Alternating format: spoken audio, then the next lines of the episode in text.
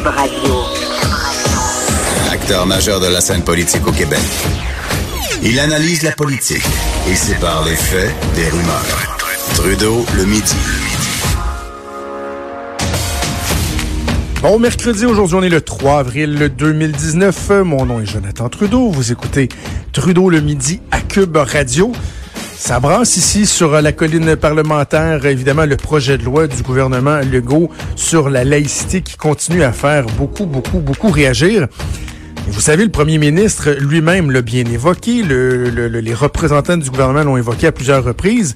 Des analystes dont je suis ont aussi fait mention de l'importance d'avoir un débat qui soit posé, qui soit serein, qu'on puisse éviter euh, les dérapages l'impression que des dérapages, on en a vu d'un côté, hein, dans les opposants, des gens qui, qui poussent des hauts cris, qui appellent euh, au non-respect, qui, qui, qui, qui dénoncent, disent-ils, le non-respect des droits fondamentaux, etc. On a l'impression que ça va loin. Il faut faire attention de ne pas faire des dérapages dans l'autre sens. Là. Et euh, justement, en ce sens-là, hier, la ministre de la Sécurité publique, euh, vice-première ministre du Québec, peut-être un peu échappé en laissant entendre que les gens qui refuseront de se soumettre à la nouvelle réglementation une fois adoptée, ben c'est la police. La police qui va venir s'occuper d'eux.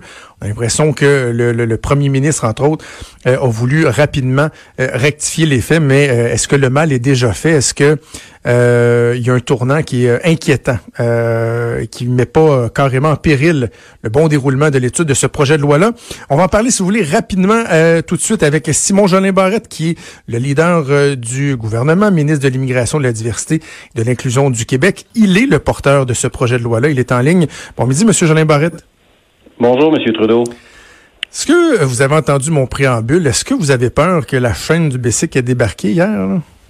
Non, pas du tout. Écoutez, c'est très clair que pour nous, la personne responsable euh, relativement à l'application du projet de loi dans chaque organisation va être la plus haute autorité administrative. Et on a vu, là, il y a plusieurs municipalités ou commissions scolaires qui disent qu'elles ne souhaitent pas appliquer le projet de loi. Moi, ce que je leur dis, c'est qu'au terme du processus démocratique, elles devront appliquer le projet de loi. Je les invite à venir à l'Assemblée nationale, à exprimer leur point de vue, à déposer un mémoire en commission parlementaire. Par la suite, les députés vont étudier le projet de loi et éventuellement l'Assemblée va l'adopter. Et au terme du processus, la loi s'appliquera et les commissions scolaires et les municipalités devront faire appliquer la loi à défaut de quoi, Monsieur le ministre? Parce que dans le fond, c'est ça la question hier qui, a, qui a causé problème hier. Euh, à défaut de quoi? S'il si refuse de se plier, qu'est-ce qui va arriver? Là? Bon, hier, il y a la police qui a été évoquée, les tribunaux. C'est quoi le, le, fin mot? Non, ben en fait, c'est en matière civile, c'est une loi d'ordre public, la loi sur la laïcité, comme plein de lois qu'on adopte au Parlement du Québec, il n'y a pas de sanctions pénales, il n'y a pas d'amende. Par contre, chaque organisme public est chargé d'appliquer la loi. Donc, à la fois les commissions scolaires et à la fois également les municipalités, un coup qu'une loi est adoptée, ils doivent la faire appliquer. C'est le principe du respect de la règle de droit dans notre démocratie. Quand il y a une loi qui est votée par l'Assemblée nationale, ben, elle doit appliquer, elle doit être appliquée par tous les organismes publics. Donc, euh, ça pourrait se traduire euh, devant la Cour, finalement. S'il y a des commissions scolaires qui disent, nous, on refuse euh, de se plier, ils pourraient se ramasser devant la Cour et non pas devant des barreaux d'une prison. Ben, au terme du processus, là, comme je vous dis, moi, je suis convaincu que je vais réussir à rallier les commissions scolaires, à rallier les municipalités. C'est normal qu'il y ait différents points de vue dans notre société, puis les gens ont le droit d'être contre. L'important, c'est qu'on puisse en débattre. Mais actuellement, c'est une situation qui est hypothétique. Attendons l'adoption du projet de loi. Il nous reste plusieurs semaines ici à l'Assemblée nationale. Il faut adopter le projet de loi avant le 15 juin. Donc, on aura l'occasion de rencontrer ces groupes-là en commission parlementaire et de leur expliquer la pertinence du projet de loi. Et au terme du processus, je suis persuadé que les commissions scolaires et les municipalités euh, vont appliquer le projet de loi. Puis la plus haute autorité administrative dans chacune des organisations sera responsable de l'application de la loi, comme ça se fait dans de multiples lois au Québec. Est-ce qu'on pourrait parler de tutelle dans l'éventualité d'une non-conformité, d'un refus de se conformer? Parce que je comprends que vous, vous faites part de votre bonne volonté, de votre volonté de les, les rallier, mais eux, ils disent dur comme fer que ça arrivera pas. Ils ont des gens comme euh, le, Julius Gray, euh, l'avocat, qui dit que ce projet de loi-là est terrible. Chance Taylor qui se dissocie du consensus Bouchard-Taylor. On n'a pas l'impression qu'ils vont se rallier trop trop, là. Ben, les gens ont droit à leur opinion. Par contre, je les invite à cheminer et on va faire le débat d'une façon qui est sereine, dans le respect. Ils vont pouvoir exprimer leur opinion, mais à la fin de la journée, lorsque l'Assemblée nationale adopte un projet de loi et le sanctionne, ben le projet de loi est applicable et les municipalités, les, euh, les commissions scolaires et l'ensemble des organisations publiques qui sont visées par le projet de loi relativement à l'interdiction du port de signes religieux par rapport à certaines personnes en situation d'autorité, les juges, les policiers, euh, les agents correctionnels, les gardiens de prison, les enseignants, euh, le directeur d'école, ben la loi s'appliquera et euh, même chose pour les services à visage découvert. Vous savez, nous, on a une loi qui va être applicable. Le fait que les services publics soient donnés à visage découvert, c'est le minimum au Québec. Même chose pour la réception de services lorsqu'il est question de motifs d'identification ou pour des raisons de sécurité, on doit se découvrir le visage. Et ça, c'est dans le projet de loi. Et j'ai un projet de loi qui est balancé, qui est pondéré et qui est surtout applicable au jour de sa sanction. Êtes-vous ouvert à des modifications, Monsieur le ministre? Parce que bon, il y a, plusieurs personnes qui font valoir euh, différents points de vue. Bon, il y a euh, les droits acquis. Certains disent, ben quand on change d'emploi, on devrait conserver les droits acquis. Il y a le Parti québécois qui dit ça devrait s'élargir également aux éducatrices. Certains disent, ben pourquoi ne pas avoir élargi aux écoles privées?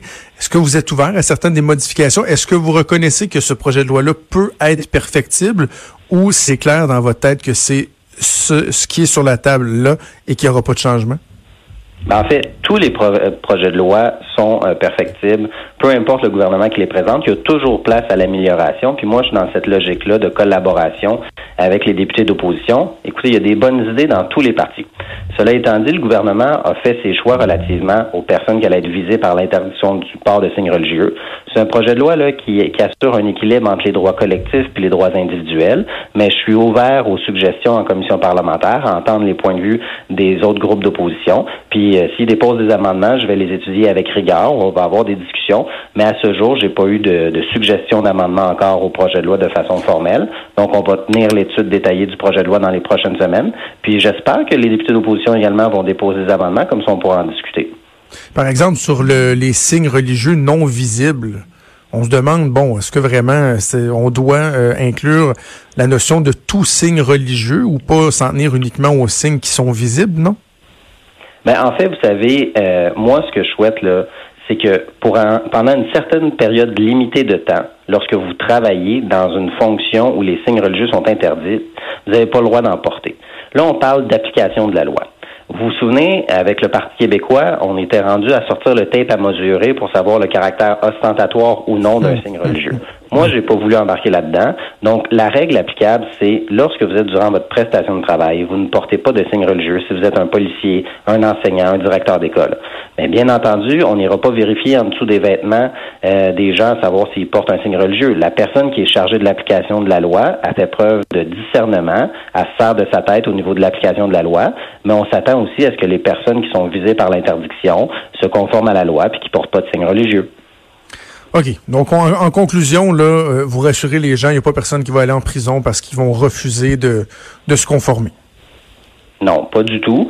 Et vous savez, euh, c'est une loi d'ordre public, elle sera applicable et tout le monde sait que pour certaines fonctions, on ne pourra pas porter de signes religieux. Même chose lorsqu'on se présente au comptoir pour recevoir des services. Si on doit s'identifier ou euh, pour euh, ou pour des motifs de sécurité, on va devoir se découvrir le visage. Les employés de l'État, les fonctionnaires de l'État, en toutes circonstances, ils doivent avoir le visage découvert, à moins que ce soit pour une exception. Exemple, un médecin qui fait une opération, ben mhm. c'est sûr qu'il va il va porter un masque. Même chose pour un soudeur qui, qui fait de la soudure, ben, il va avoir le droit de porter un masque. Euh, si vous avez un handicap euh, ou une blessure au visage, ben, il y a une exception par rapport à ça. C'est vraiment un projet de loi qui est logique, un projet de loi qui est pragmatique, qui est contrairement à ce qu'on a connu dans le passé où la loi, le projet de loi 62 des libéraux était inapplicable, puis la Cour l'a suspendu, et puis euh, le projet de loi du PQ qui allait trop loin. Le premier ministre, hier, euh, hier ce matin, plutôt euh, en chambre, il était à vos côtés, comme à l'habitude. Euh, il a évoqué assez clairement le baillon. Hein, si le projet de loi n'est pas adopté avant la date limite du 15 juin, on fait référence au baillon. Là. Donc, c'est vraiment, là, pour vous, c'est clair, net et précis que collaboration ou non des oppositions, le 15 juin, cette loi-là, elle sera adoptée.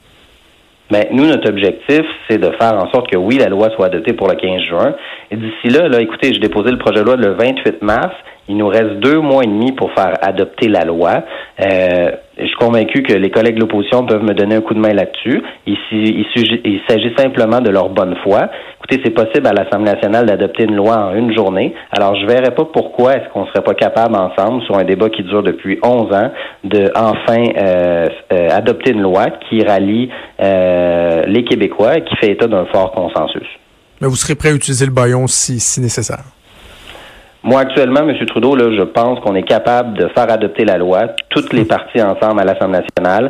On va tenir des consultations particulières, on va avoir une étude détaillée. On a en masse de temps pour euh, faire adopter la loi. Puis j'en appelle aux oppositions pour avoir leur collaboration, pour pas qu'il y ait un blocage. D'ailleurs, euh, j'entendais le député de la Pinière, qui est en barrette, dire, ben écoutez, ils n'auront pas assez de temps. Mais ça, ça dépend uniquement du Parti libéral. Si le Parti libéral veut bloquer le projet de loi, c'est Québec solidaire qui ont dit qu'elle allait utiliser des barrages parlementaires, ils veulent pas collaborer, euh, ça leur appartient mais je pense pas que c'est ce que les Québécois souhaitent. Les Québécois souhaitent qu'on qu'on adopte la loi et qu'on puisse tourner la page sur euh, d'autres sujets. La laïcité, ça fait dix ans qu'on en parle. Le gouvernement du Québec, le gouvernement de la CAQ tient ses engagements et euh, il faudrait pas que les partis d'opposition euh, barrent la route au gouvernement euh, sur ce dossier-là. Ça va être à suivre. Merci d'avoir pris le temps de nous parler, M. Jolin Barrette. C'est moi qui vous remercie. Une bonne journée à vous. Merci, Simon Jolin Barrette, ministre de l'Immigration, de la Diversité et de l'Inclusion du Québec.